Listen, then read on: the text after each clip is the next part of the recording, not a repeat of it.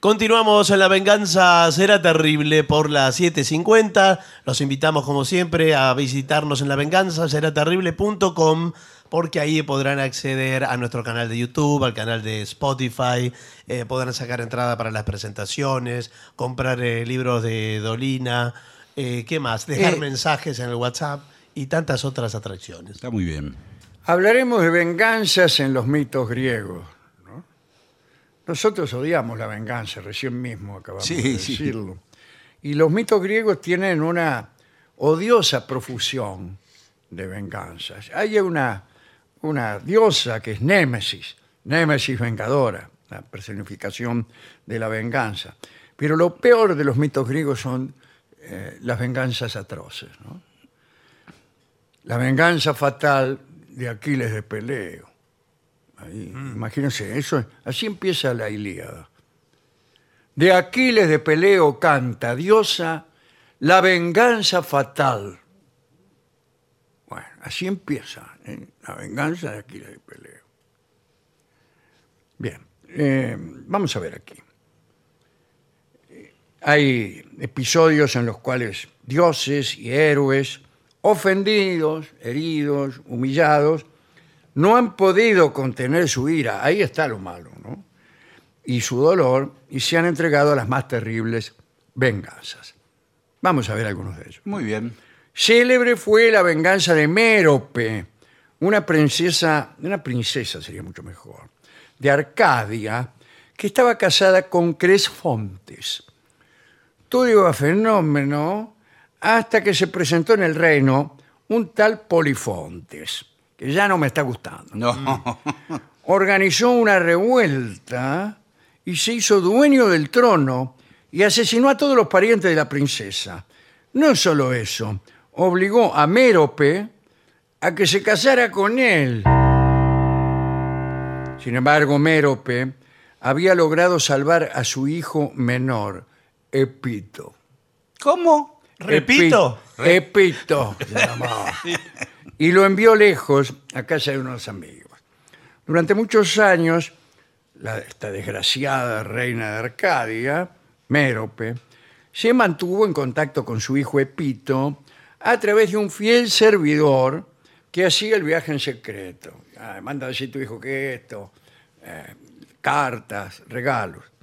Pero Polifontes sabía que el joven Epito no había muerto y esto le preocupaba. Entonces dio orden de que se lo buscara a fin de evitar que un día se presentase a vengar la desdicha de su familia. Hay que decir que Polifontes ofreció una enorme recompensa a quien matara a Epito. Sí. Efectivamente, Epito había crecido y se había propuesto vengar a su familia. Un día adoptó el nombre de Telefontes. Atención. Ya venía con ganas de cambiar el nombre. Sí, ¿eh? ya venía. Sí, sí. Yo si me llamara Epito también preferiría llamarme Telefontes. Se presentó ante el rey, ante el mismo rey. ¿eh? Ante, este, ¿Cómo se llama? Polifontes. Dijo, mire, yo me llamo Telefontes y era Epito. Y dice, y le aseguró que le había logrado matar a Epito. Y venía a buscar la recompensa. Mirá vos.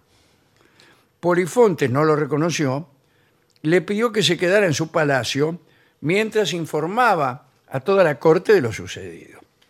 Hay que decir que el plan casi se va al demonio porque Mérope, cuando se enteró de que el supuesto asesino de su hijo estaba en la corte, a él ya no le habían dicho nada de esto, intentó matarlo. No lo Era- era reconoció su tampoco. propio hijo. Pero no lo reconoció al hijo. Hasta que un viejo mensajero, este que mandaba de un Sí, lado para sí. otro, eh, la detuvo, porque él era el único que reconocía a Epito, porque lo veía cada tanto. Luego del reencuentro con su madre, todo bien, se pusieron de acuerdo en llevar adelante la venganza. El malvado Polifontes invitó a todos a celebrar un sacrificio en acción de gracias por la muerte de Pito e invitó a Telefontes, Claro. que no era otro que Pito, a inmolar un animal. Y Mérope se presentó de luto para disimular. Pero en el altar, en vez de sacrificar al chancho, Epito le ensartó el cuchillo en el corazón a Polifonte. Oh. La venganza había sido cumplida. Y luego, bueno, se hizo proclamar rey. Primera venganza. Primera venganza. Otro episodio tuvo como protagonista a Écuba, como saben ustedes, la segunda esposa de Príamo y reina de Troya. La reina de Troya mientras duró la guerra, Écuba. Cuando tomaron Troya los griegos, Écuba había perdido casi todos sus hijos. Uno de ellos, Polidoro, se había salvado, ten- tenía muchos dones, eso quiere decir Polidoro. Se había salvado y Príamo, el rey de Troya, lo dejó en custodia del rey del Queroneso, que se llamaba Polimnéstor. Che, dice Polimnéstor, eh, te voy a dejar acá a mi hijo, este, que se llama Polidoro y que se salvó con el hilo de una pata. Bueno, te lo dejo cuidar. Para Écuba y para Príamo, el Queroneso era un lugar seguro para dejar a su hijo. Eh, no, no, no solo le dejaron a Polidoro, sino que le dejaron todos los tesoros que se habían salvado. Los que no habían sido tomados por los griegos, se los dejó a Polimnesto. Y dice, cuídame ya que estás, Mm, cuídame todos estos tesoros que esto tengo me aquí". suena mal. Ya, que le digo, le digo una cosa. Sí. Termina mal esto. Eh. Bueno, finalmente cayó Troya, Príamo murió. Polimnéstor no tuvo mejor idea para, mm, que apropiarse de, las, de la riqueza de Polidoro. Y, y para eso lo mató. O sea, Polidoro era el heredero de las riquezas que el mismo Polimnéstor estaba cuidando, que eran las riquezas de Príamo. Mm, Entonces lo mató Y se quedó con todo. se quedó con los tesoros y arrojó el cadáver al mar. Tiempo más tarde, ese mismo cadáver fue depositado por las olas en la costa de Troade, es decir, de Troya. ¿no? En el mismo momento en que Écuba iba a ser embarcada como cautiva troyana por los griegos. La reina, al reconocer el cuerpo de su hijo, dijo, chao, ¿Qué? Claro, flotando en el agua. y decidió vengarse. Hizo lo siguiente. Envió a una de las criadas a buscar a Polimnéstor este, y traerlo merced a un engaño. Claro. Le dijo que pensaba mostrarle un lugar donde estaba oculto un tesoro, más eh, riquezas, que habían escapado a las pesquisas de los griegos invasores. Polimnéstor se hizo presente más rápido que ligero. Cuando Écuba lo tuvo a su alcance, le arrancó los ojos directamente. Nada que le clavó un puñal, le arrancó los ojos. Y las criadas de Écuba, que también le digo que tenían lo suyo, se encargaron de matar a los dos hijos de Polimnéstor que habían tenido la mala idea de acompañarlo. Écuba cumplió su venganza, pero sufrió otra, que fue la maldición de Polimnéstor.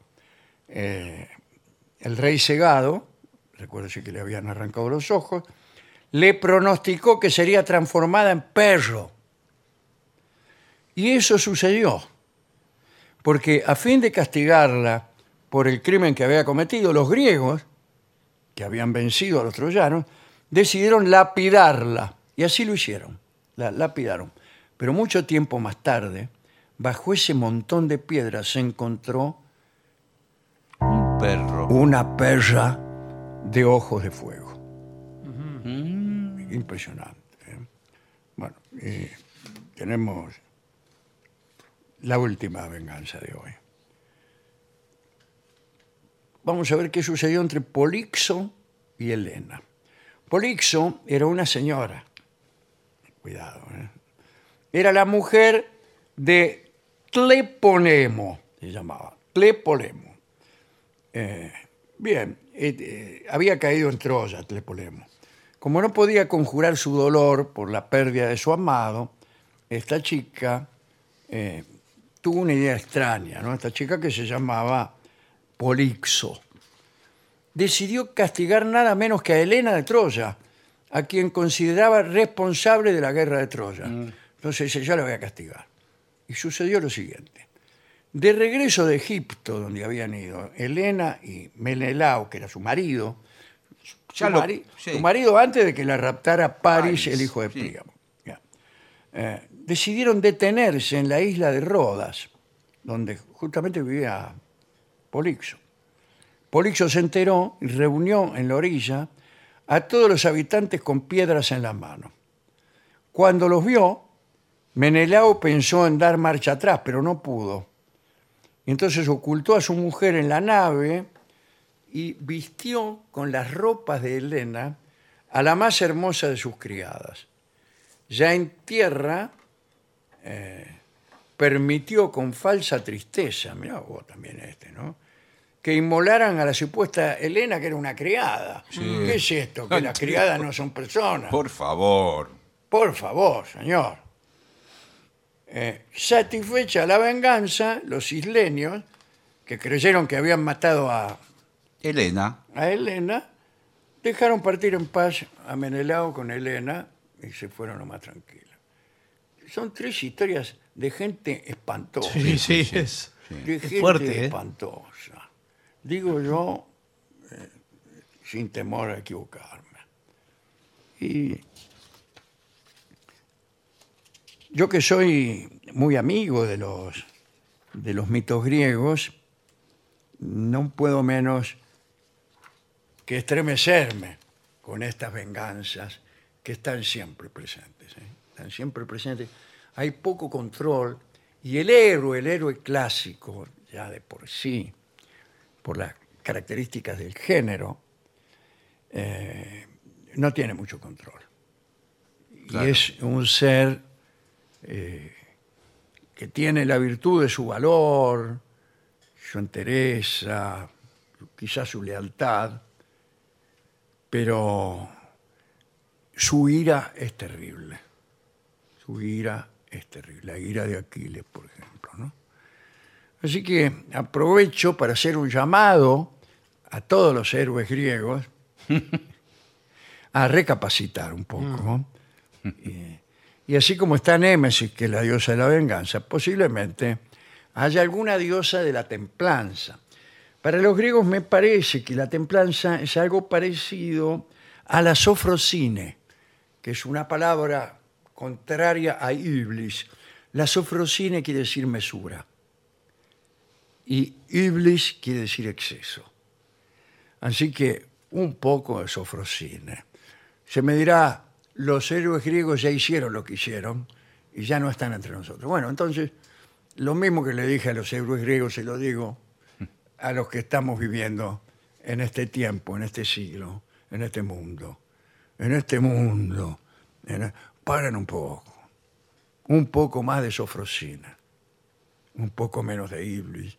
Y un poco menos de venganza. Un poco menos de venganza. Me impresionó mucho el momento en que Écuba arrancaba los ojos a Sí. Polymnestor. Impresionante. Fue una cosa más Impresionante, impresionante sí. de hoy. Así que vamos a escuchar un vals que fue compuesto en conmemoración de ese tremendo hecho. Y se llama justamente A unos ojos, No, bueno. que son los ojos de Polymnestor. Bueno, no sé. Creo que canta Antonio Tormo.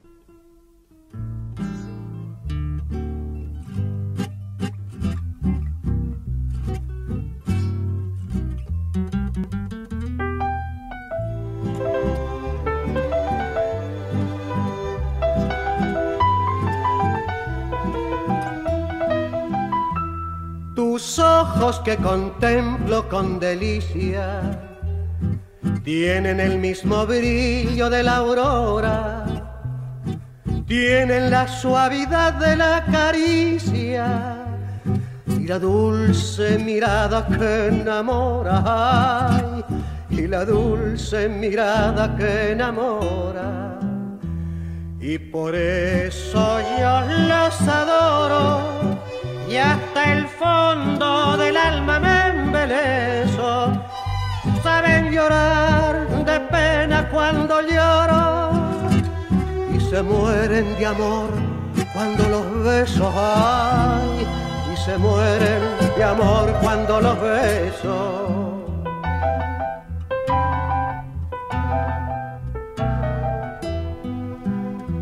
Bien sabes que mi vida está en tus ojos. Ellos son mi alegría y mi amargura. Ellos me hacen sufrir con sus enojos y me llenan de paz con su ternura. Y me llenan de paz con su ternura. Y por eso yo los adoro y hasta el fondo del alma me embelezo. Saben llorar de pena cuando lloro. Y se mueren de amor cuando los besos hay. Y se mueren de amor cuando los beso.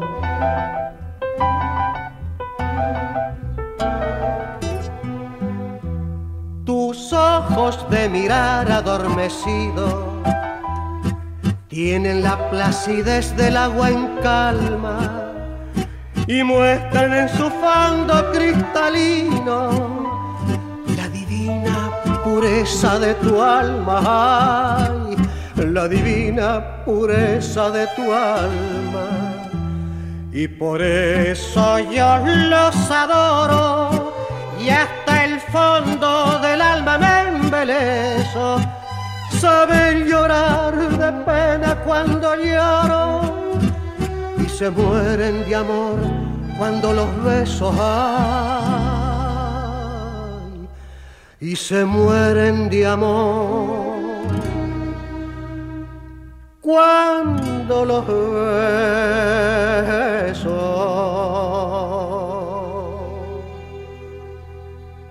Era Antonio Tormo. La venganza será terrible a unos ojos.